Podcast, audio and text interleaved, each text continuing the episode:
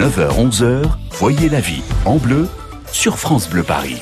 Qu'avez-vous ressenti en voyant les images de l'incendie de Notre-Dame de Paris euh, Beaucoup de gens ont ressenti énormément de tristesse et d'émotion. On va en discuter ce matin avec notre psy Yann Merker. Bonjour Yann. Bonjour Corentine, bonjour à tous. C'est la question de Virginie qui habite dans le 12e à Paris et qui nous raconte Je me sens très triste depuis l'incendie terrible de Notre-Dame. J'ai été euh, choquée de voir les images des flammes en boucle sur les chaînes d'infos.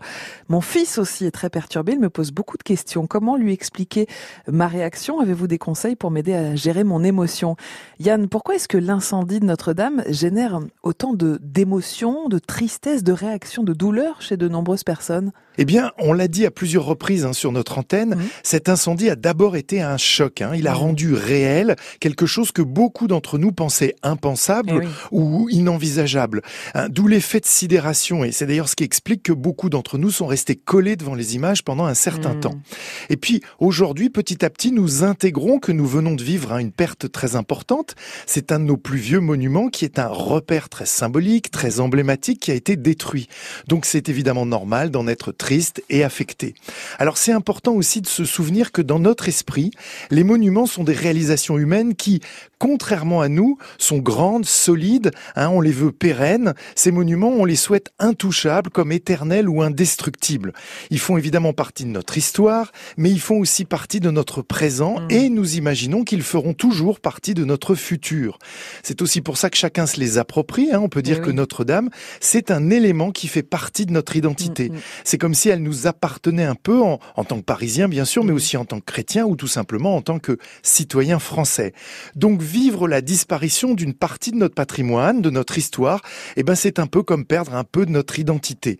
Et cette perte, on peut dire qu'elle nous a aussi placés dans une grande impuissance, hein. même si les pompiers sont intervenus rapidement avec beaucoup de moyens, même s'ils ont permis d'éviter le pire, eh bien nous avons tous ressenti la limite de nos forces à nous opposer à la puissance de cet incendie.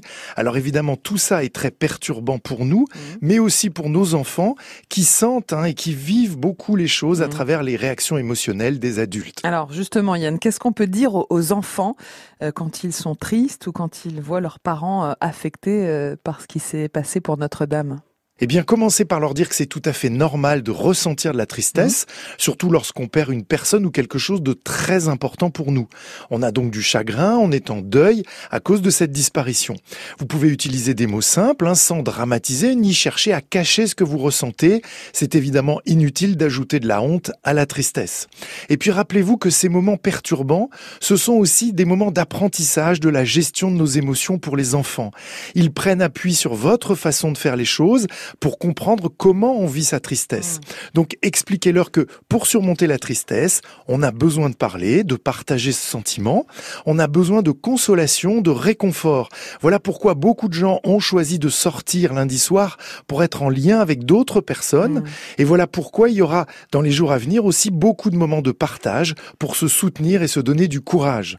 Et puis enfin, expliquer que certaines personnes ont maintenant envie de se sentir utiles, de participer à la reconstruction construction de Notre-Dame. Voilà pourquoi il va y avoir beaucoup de hmm. dons et d'appels aux dons. La solidarité, les liens qu'on renforce, ce sont des manières de supporter ce qui est très dur et évidemment de surmonter notre tristesse pour continuer à avancer.